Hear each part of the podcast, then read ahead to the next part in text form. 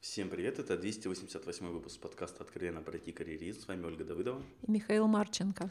Дорогой гость, просто представься, кто ты, где, чем занимаешься. Меня зовут Паша Каплин, я программирую, занимаюсь спортом и разными всякими интересными штуками.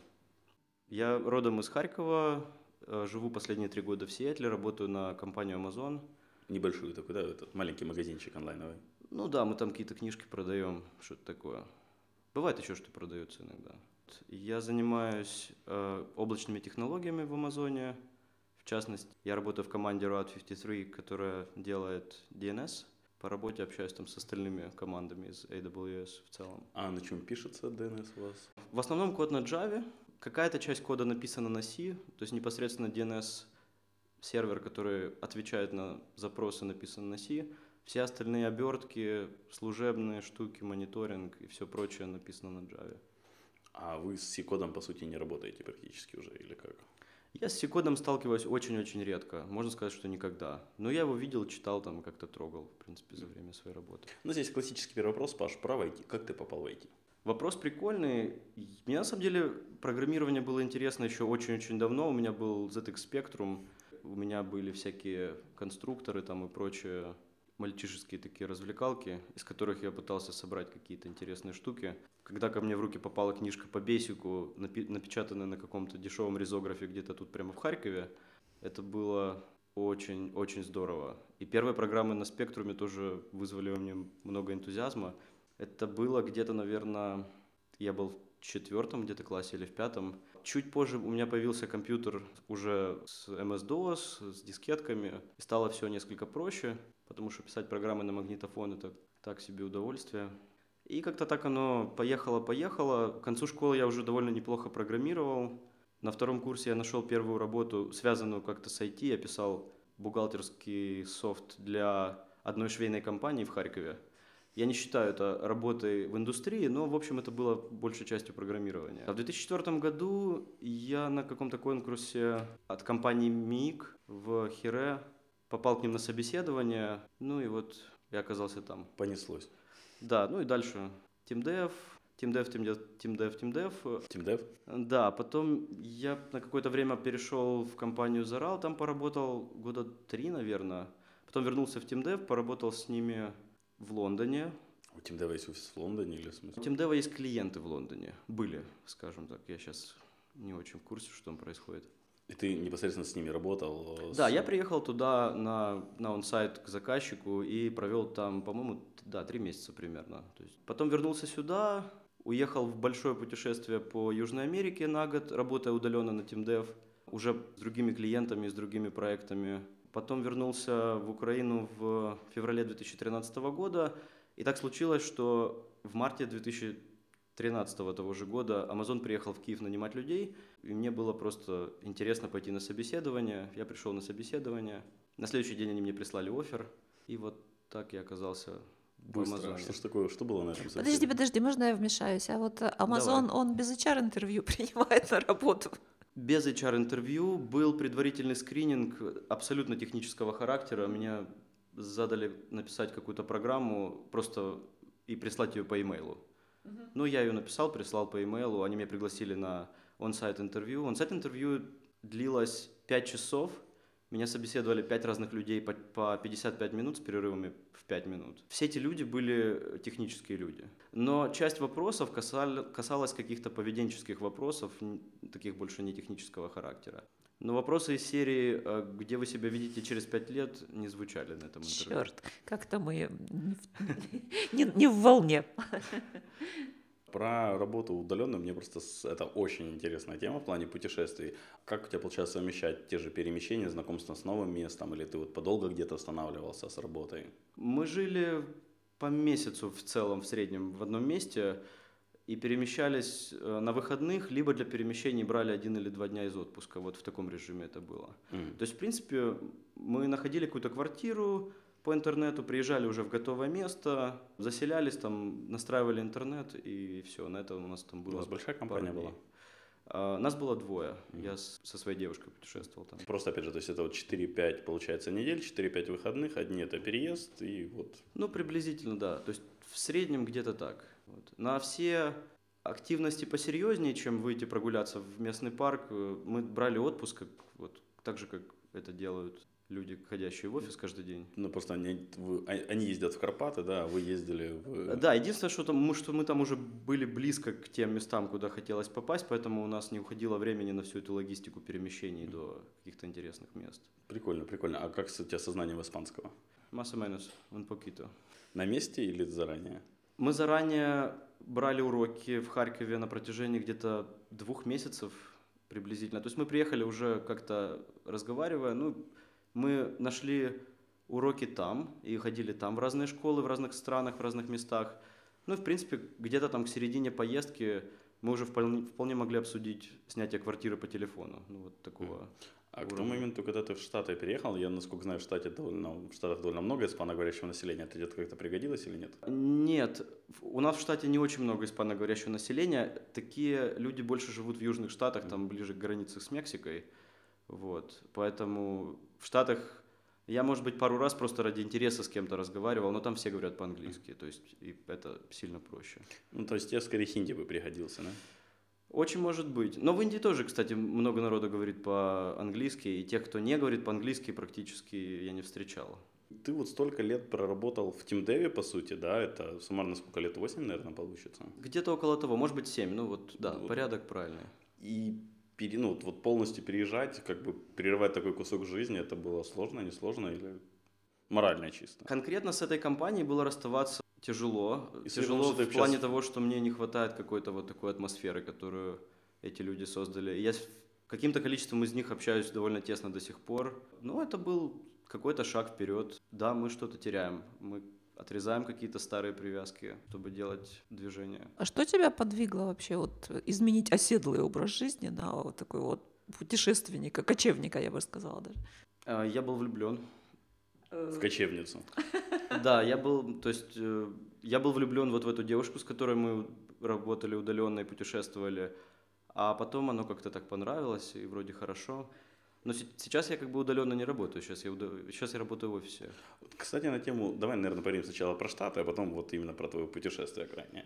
А, собственно, тяжело было интегрироваться в процессы то, как в Амазоне, в частности, работают, и в целом в культуру Штатов, когда ты переехал. Давай так, я немножко конкретизирую. Какие были тонкости? Что вспоминается? В чем сложности были?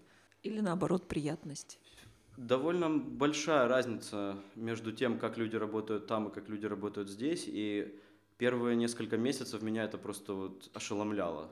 Разница как культурная, например, то, что никто никогда не указывает на виноватых. Очень простая такая штука. Вот вообще никогда. То есть даже если кто-то делает очень большую ошибку, и все валится, и все лежит там на протяжении какого-то долгого времени, даже с учетом этого никто не говорит, что вот Джон Стивенс виноват. И даже на разборе полетов, после того, как мы анализируем, почему так, собственно, произошло, это все делается довольно анонимизированно. То есть оператор допустил ошибку. Там даже имен не называется никаких. Вот это меня удивило совершенно дико. Вторая вещь, которая меня удивила в работе, это то, что ты приходишь, и тебе никто не говорит, что тебе делать вообще. Вон проект, иди и сделай что-нибудь полезное для проекта. Ну, сам решай. Можешь задать вопрос, но вот такого менеджмента, с которым я привык работать здесь, когда я отвечаю за то, как делать, а кто-то другой отвечает на вопрос, что делать. Вот там такого нет. По крайней мере, в этой компании. Может быть, где-то в другом месте такое есть. А даже, может, не в этой компании, а именно в ВВС или нет? Потому что, опять же, софт, ну, это сервис с девелоперами для девелоперов именно. В целом, это культура всего программирования в компании. Я думаю, что я сталкивался с некоторыми людьми из э, ритейла, которые занимаются магазином Amazon.com, и у них примерно все то же самое. То есть там, там они точно такие же универсальные солдаты, как и мы. У нас нет QA, например, вообще. Ну, там еще некоторые интересные вещи. Например? Мы общаемся с заказчиками сами. То есть у меня есть клиенты, которые используют наш сервис, и я с ними периодически разговариваю по телефону. Ну, из серии, какие у вас там проблемы, чего вы хотите, как мы это можем сделать, а если не можем это сделать, то как бы им решить свою задачу по-другому в рамках того, что мы умеем. Мы сами отвечаем на форуме. У нас есть, в принципе, отдел техподдержки, который первая линия обороны на тему контактов внешних. И они обрабатывают большую часть э, всяких глупых вопросов, но все, что более-менее существенное, оно доходит до, до нас, до инженеров. Вот. Плюс мы сами собеседуем людей, мы сами определяем приоритеты, мы сами напр- выбираем, что нам делать в следующий год. Слушай, такой нескромный меркантильный вопрос. А зарплату вы тоже себе сами определяете? Нет, но мы на нее влияем сами. У нас есть э, процедура ежегодного ревью, и на ней как раз всплывает все то, что не всплыло раньше из серии. А вот этот Джон Стивенс совершил ошибку, благодаря которой наш сервис лежал столько-то времени, например. Ну, либо он сделал какую-то штуку, которая помогла нам избежать такой трагедии. А изначально тогда... Подожди, кто-то же эти вещи собирает. Собирает, да, отслеживает. А, мы, их, мы их сами собираем. Опять же, универсальные солдаты. Мы это делаем. То есть на протяжении года ты точно знаешь, что ты будешь писать ревью на всех своих сотрудников по команде. Поэтому для того, чтобы тебе это было легче делать в конце года, ты собираешь информацию по каждому из них. То есть какой-то вот случай тебе на глаза попался, ты где-нибудь себе там в заметках отметил, что там вот такой чувак сделал вот это. Ну и потом ты это все компилируешь уже хороший красивый текст. А, Плюс... какой, а какой смысл ждать год? Ну вот а не лучше ли сразу, особенно когда откорректировать нужно какое-то поведение, данный человек совершил ошибку, может сразу ее проработать? Зачем ждать вот пока? Ошибки сразу прорабатываются в рамках вот этого вот разбора полетов, который анонимный. Но там речь не идет о конкретном человеке, там речь идет о том, что у нас что-то плохо с процессом. Ну, либо о процессе, либо о какой-то ну, конкретной да. Ну, либо мы инженерно что-то напортачили. Mm-hmm. Как бы. Что, опять же, можно поправить без привязки к какому-то конкретному человеку. Если я начну, например, сливать данные там, наших клиентов, и это вскроется, то меня уволят прямо здесь и сейчас, а не через год. Но для того, чтобы что-то подобное случилось, нужно сделать намеренно что-то достаточно плохое. Вот как, как, как вышеназванное, например. Ну, все равно интересно, опять же, сори, меркантильная моя эгоистичная сущность жадная. А на тему зарплат, опять же, насколько я знаю, там же политика штатов зарплаты никогда нигде не говорить, не освещать и все такое в целом по компаниям. Это правда. И мы действительно не знаем, у кого какие зарплаты. То есть, в отличие от Харькова, это тоже вот такая... Так, ну, в Харькове тоже типа никто не знает. Ну, вот типа. Вот там действительно никто не знает. Там просто об этом не принято говорить. Так, а как тогда, ну, то есть в моем понимании менеджер это тот человек, который отвечает в том числе за финансы проекта, и он да. в том числе как бы мониторит, кто сколько получает, могут ли повысить и все остальное. То как этот процесс? Опять же, кто начальную зарплату оценивает человеку, если вы сами говорите, что нам нужен еще человек в команду, сами его собеседуете, сами ищете или нет, к слову? Есть стандартная зарплата на позицию угу. в целом. Дальше по результатам ревью в принципе, задача менеджера не сказать, добавить этому человеку X акций, например, или чего-нибудь еще вкусного. Задача менеджера сказать, да, этот чувак сделал больше, чем от него ожидалось в этой роли, поэтому давайте мы его чем-нибудь поощрим. Чем именно поощрить и насколько, решение принимается там чуть выше и довольно-таки соседним отделом, который, опять же, обезличивает эту информацию, чтобы убрать личные какие-то отношения. Потому что ты Если... поднимешь Васе, Вася поднимет тебе, и все Ну идеально. вот, да, вот вроде того. Ну, либо я там просто приглянулся кому-то, или не приглянулся наоборот. То есть понятно, что они могут на этом субъективном ощущении подпортить мне ревью. Этого как бы полностью избежать не удается, но насколько это возможно сделать, вот оно сделано. Вот ты сказал за такую тему, как акция, а как с опционами в Амазоне тогда? А, в Амазоне конкретно не опционы, в Амазоне э, так называемые э, restricted stock units – когда тебе вручают какое-то количество акций, но ты их не можешь прямо сейчас вытащить. Ты можешь вытащить их по мере того, как они будут становиться тебе доступны. График, по которому они будут становиться тебе доступны, он тоже там у каждого индивидуальный, но в целом это происходит примерно так. У тебя есть X акций, а, размазанных на 4 года. Через первый год ты получаешь 5% от этого X, еще через год ты получаешь еще 15%, и дальше каждые полгода по 20%. То есть такой неравномерный график с сильным выростом через долгое время. Это для удержания сотрудников. Прикольно. Сделано. Просто я знаю такую байку за Microsoft конкретно, что в Microsoft, по сути, вот опцион там на 5, по-моему, лет идет по акциям. Это, в принципе, хватает выплатить покупку дома в Штатах, что, дескать, многие идут в Microsoft чуть ли не просто, чтобы себе упростить жизнь в плане с покупкой дома. В Microsoft разные вещи есть. Э, там есть опционы с покупкой акций, плюс... Я больше не про ну... Microsoft, а насколько это значимая акция. То есть, насколько это действительно мотивация, чем а. просто приятная фишка. А Я тебе могу сказать, что для меня акции сейчас составляют где-то, наверное, 40% моего годового дохода. Это вот, получается, акции за все 4 года или те, которые ты сейчас получишь? Это вот это акции, которые я получаю сейчас. То есть это вот заканчивается мой, там, закончился третий год, сейчас идет четвертый, и я вот получаю полгода по 20% э, от той суммы X, которую мне изначально дали. И вот в текущем курсе акций, при моей текущей зарплате, получаю вот эти 20%, у меня вот доход от этих акций составляет примерно 40% от моего Доход, годового- дивиденды в смысле? Не-не-не, э, их, Сам стоим- факт. их стоимость, да-да-да. И вообще, какая политика работы с этими акциями? Потому что когда же они у тебя есть, ты прям заинтересован, чтобы компания росла. Их сразу сливают из, на дивиденды, играют. Amazon дивиденды сейчас не платит. Это отдельный вопрос. Я не знаю там Не к политики, тебе. политики на эту тему, да. Разные люди делают по-разному. Какие-то люди продают акции через год после их э, приобретения. Э, Это связано с налогами, потому что когда ты торгуешь акциями больше, чем через год после того, как ты их приобрел, не- неважно каким образом, то эта операция попадает в налоговую категорию а спекуляции. И облагается налогом сильно больше, чем если ты продаешь акции больше, чем через Ну, В год. смысле, если меньше, чем, чем год тогда получается. Да, да, да, да. У меня все акции в акциях. Я их как бы держу, Amazon растет, у меня тоже все хорошо. Ты прям заинтересован, чтобы он продолжал расти. Я заинтересован. А Тут есть некоторый трюк с этим, а, связанный с тем, что, например, за вот эти три года, которые я работаю в Амазоне, акции Амазона выросли почти в три раза, что на самом деле очень-очень много. В связи с этим компания начала срезать бонусы, связанные с акциями, ну, потому что акции стоят вроде как много денег, и поэтому мы можем дать теперь меньше акций в качестве бонуса, это будет та же самая сумма, которая была год назад на большем количестве акций. В моем восприятии это какие-то игры, потому что, с одной стороны, тебе говорят, чувак, ты заинтересован в том, чтобы акции росли, и вот они растут, но теперь мы тебе их дадим меньше. Ну, это же, это ж, по идее, для новых контрактов или для старых тоже?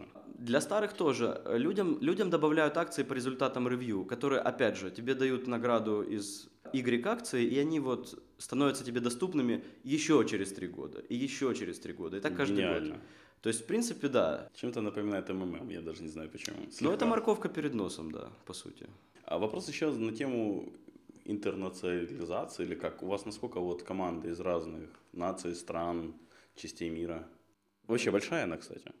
Команда человек где-то 30, но у меня есть такая, скажем, чуть поменьше команда, которой мы занимаемся там определенной частью сервиса, и вот нас э, в этой команде человек 5. По поводу национальностей, в нашей команде людей, родившихся в Америке, процентов 10 примерно. Остальные все из Канады. Нет, остальные все из Индии, из Китая, из э, России, Украины. Есть один человек из Белоруссии, Наверное, с россиянами и белорусами, думаю, вообще легко находить общий язык для работы в плане отношений. Ну, я подозреваю, я не уверен. С Индией, с Китаем есть ли какие-то вот э, конфликты? Ну, не то, что, блин, не межнациональная рознь, а в плане вот привычки менталитета, разные какие-то отношения к вопросам.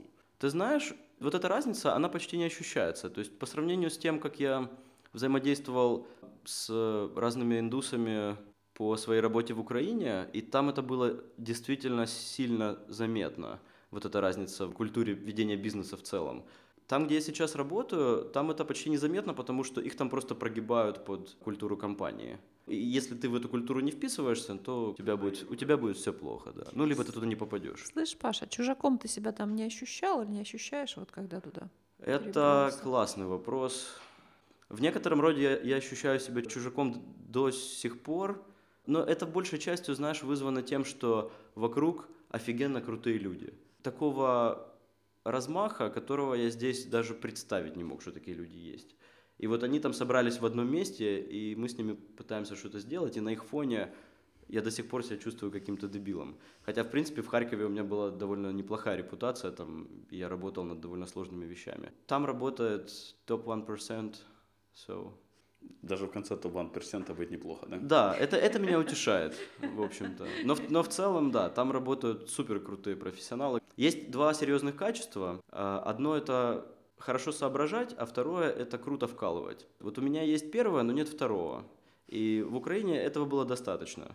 В Украине отсутствие второго можно было компенсировать первым. Там я столкнулся с чуваками, у которых есть эти оба качества. И вот с ними конкурировать уже стало тяжело. Приходится работать. Нравится в итоге? Да, очень классно. Я чувствую, что это какая-то такая ступенька в развитии, которую вполне возможно я вообще даже никогда не прогрызу и не выбьюсь там в какой-то топ инженеров. В начало вот этого первого процента. Да, в начало вот этого первого процента, но прогресс очень существенный. Ну и в принципе побороть свою звездную болезнь вот таким способом тоже довольно круто. Я, наверное, немножко расширил вопрос Оли на тему чужаком. Вот, а если не только про работу, а в целом за жизнь? То есть ты приезжаешь в Сиэтл, хотя, блин, у тебя были друзья в Сиэтле, я почти уверен, к моменту, когда ты туда переезжал. Хотя бы знакомые. У меня были какие-то знакомые, но на самом деле мы с ними не общаемся сейчас, и у меня там совсем другая компания в Сиэтле. У меня нет друзей, которые не говорят по-русски. Культурная разница, она настолько серьезная, что ну, ты можешь там сходить в поход с кем-то, или ты там можешь попить пиво с кем-то, или там еще что-то поделать, но какого-то такого коннекшена, к которому ты привык, это вот общение близкого там, может быть, это связано с какими-то вещами типа мелкой моторики или каких-то культурных контекстов из серии там мы смотрели одинаковые мультики в детстве там с тобой. Ну ты что, там Джерри не смотрел в детстве? Ну вот, ты не смотрел Том Джерри в детстве? Том и Джерри, Том и Джерри я смотрел, но у них много всяких других вещей. Они ну погоди, не смотрели, о чем да, с ними да. говорить? О чем с ними можно разговаривать вообще? А скажи, а раз уже этой темы коснулись, э, уровень жизни, то есть вот айтишник в Украине, в Харькове, господи, царь и бог, могу позволить все. Там то же самое. Там айтишники чувствуют себя совершенно, ну, примерно в таком же шоколаде, примерно как и здесь. Единственное, что там, а там уровень... Сиэтл это восточный, западный? Это западное побережье. Но Сиэтл это не, не очень похоже на Америку. Сиэтл это такая вот отдельная как бы территория, там где много, много айтишников и все довольно прилично, чисто. Просто, насколько я такое. понимаю, в Нью-Йорке там вот как раз картинка наоборот. Айтишники там далеко не цари жизни. В Нью-Йорке просто есть финансы. Вполне там... возможно. Я там не был, и я не знаю. У меня там есть какое-то количество друзей, которые живут в Нью-Йорке ну, как бы, они не жалуются, но там жаловаться вообще как бы не очень принято в целом. В Штатах или в Нью-Йорке? В Штатах. У тебя уже есть свой психотерапевт в Штатах? Я ходил к одному психологу несколько раз, но это была попытка решить точечную проблему. Ответ скорее нет. А с медициной доводилось сталкиваться у них или нет? Нет, я только к стоматологу ходил. И как? Говорят, это очень дорогое удовольствие. Да нет, все прекрасно. На самом деле страховка большую часть э, вещей покрывает. Но в целом, конечно, существенно, существенно более, дор- более дорогие услуги, чем здесь. Все, что связано с человеческим трудом, особенно с человеческим трудом с, с образованием, и, а, а медицина еще предполагает кучу всякой бюрократии, которая тоже требует времени и денег, то это все выливается в совершенно дикие суммы. А, смотри, ты в Сиэтле, по идее, ну и в целом в Штатах общаешься со специалистами с разных компаний. Какую ты можешь сказать такую разницу между, ну, она, по идее, колоссальная, между нашим IT-рынком, да, местным, украинским и СНГшным, наверное, и штатовским? Я там не сталкивался с... С рекрутерами? Да, вот с моделью бизнеса, когда программистов нанимают для какого-то заказчика.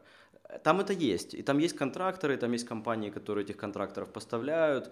И контракторами этим пользуются многие компании, включая там Microsoft, например. Практика такая есть.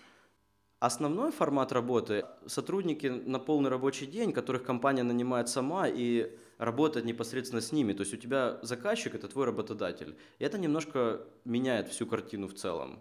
Рекрутеры там также безумно хантят и нифига не понимают в технологиях, как у нас. А, да, рекрутеров много, они пишут много, они звонят, э, они пишут даже после того, как ты сказал им, что я уже там нашел работу или там мне это все неинтересно. То есть да, там, там народ такой довольно тоже навязчивый, и они там пытаются любыми способами сделать свое дело. А ты смотрел сериал «Силиконовая долина»? Нет. Жаль, хотите спросить, насколько оно близко к реальности. Вот, там, там они хорошо постебали и многие как бы стереотипы, которые я знаю, и конкретные кейсы и ситуации, которые были в бизнесе. Это, это, это забавно, интересно, вот когда изнутри чей-то отзыв. А, окей, а, у тебя был вот только что, по сути, закончился, сколько, три месяца ты путешествовал по Азии? Два с половиной, ну да, где-то. Два с половиной.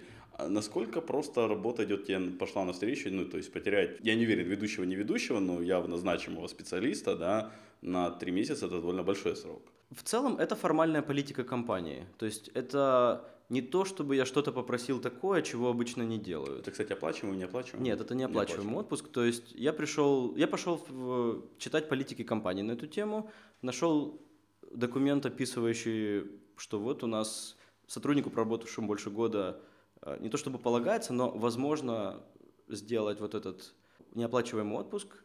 если он не какая-то ключевая там персона, которая вот нужна прямо сейчас и кровь из носу. Со мной такого не было, поэтому меня отпустили, и никто сильно не пострадал. И нет, я там не ведущий какой-то человек. Опять же, насчет ценности сотрудников, у нас стараются сделать так, чтобы если кого угодно сбивает машина, все остальное движется, как оно двигалось, ну, приблизительно. Даже вот. если без оса? Практически да. Да, то есть любого уровня, любого человека. То есть это менеджеры, это какие-то э, лид-девелоперы, кто угодно. То есть ты не можешь быть единственным спецом в какой-то важной области. Более того, например, какие-то операционные вещи, переключить базу данных там на, с одного сервера на другой, ты не можешь этого сделать, имея только свой логин и пароль. Тебе нужен еще кто-то. Это вот как вот эти два ключа, знаешь, в кино с ядерной бомбой. Ну вот, то есть некоторые вещи операционные, они требуют нескольких человек. Но это соображение безопасности.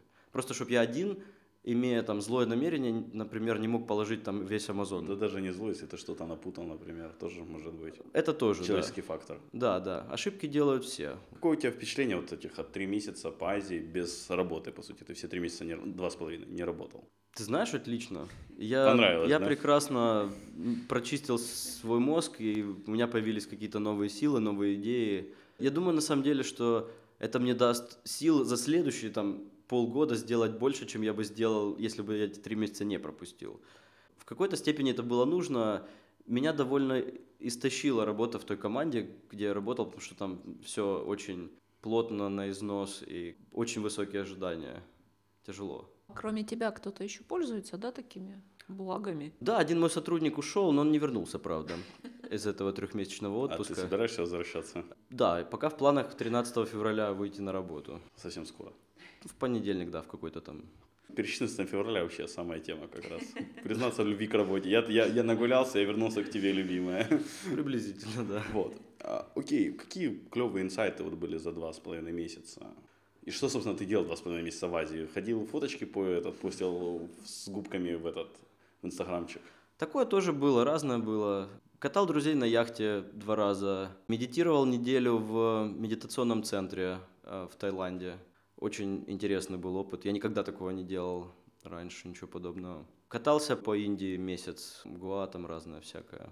Ничего такого экстраординарного, за исключением, пожалуй, вот медитации. Это было интересно. А ты увлекаешься йогой?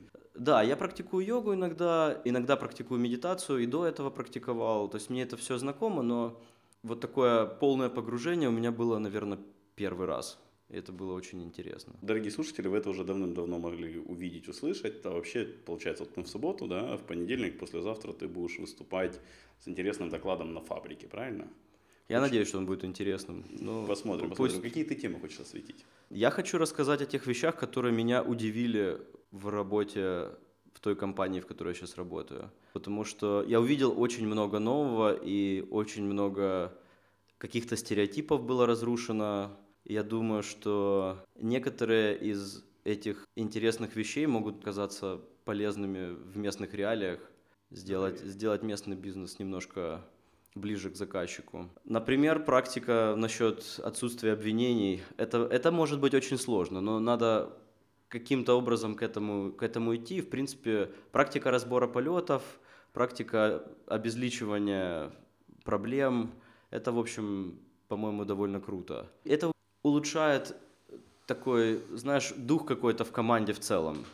Потому что в местных реалиях, я помню, очень часто какие-то какие личные, личные зацепки являются источником довольно серьезных проблем на работе. И в культуре, когда ничего личного в работе нет вообще, таких проблем просто нет, в принципе. Куда дальше?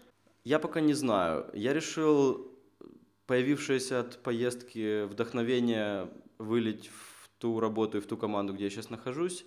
А, но в целом я, например, отправил резюме в одну команду в Microsoft, просто потому что мне команда это очень нравится. Они ездят по миру и рассказывают, какой Microsoft классный. И, возможно, я поговорю с Гуглом. В принципе, ничего такого существенного, наверное, не поменяется. Я, может быть, сменю одну большую компанию на другую. Я собираюсь дальше заниматься инженерией. Я, я не хочу идти ни в какое управление. Я понял, что делать что-то руками – это Круто. Это прикольно. Посоветуй две книги нашим слушателям. Я могу точно всем слушателям могу посоветовать Шантарам, если кто-то до сих пор не прочитал. Йоги. А Это, это не, про йогу Это не то, вообще. чтобы, кстати, да, связано что-то с Нет, йогой. Все йоги любят советовать шантарам. Я не знаю йогов, которые не любят советовать Возьми и шантарам. прочитай. Да. Чудесная книга, кстати. Я ее, правда, Оля, недавно и ты, прочитала. Брут. Пусть это будет единственная книга, потому что все остальные, есть, которые я прочитал... и- и- есть же второй, он, он написал уже второй после шантарама. Я второй не читал, поэтому я не могу его рекомендовать. А, Смок Белли Джека Лондона. Я Вот могу, это я понимаю, Я да. порекомендовать ее могу, потому что она много сделала в становлении меня как личности в целом. Большое спасибо, Паша, что нашел время ответить на наши вопросы. И напоследок, пожалуйста, что-нибудь хорошее нашим слушателям. Да, любите друг друга. Отличное желание. Спасибо слушателям, что слушали нас. Все вопросы и пожелания мне на почту шами13 собака Всем спасибо, всем пока. Пока-пока. Пока-пока.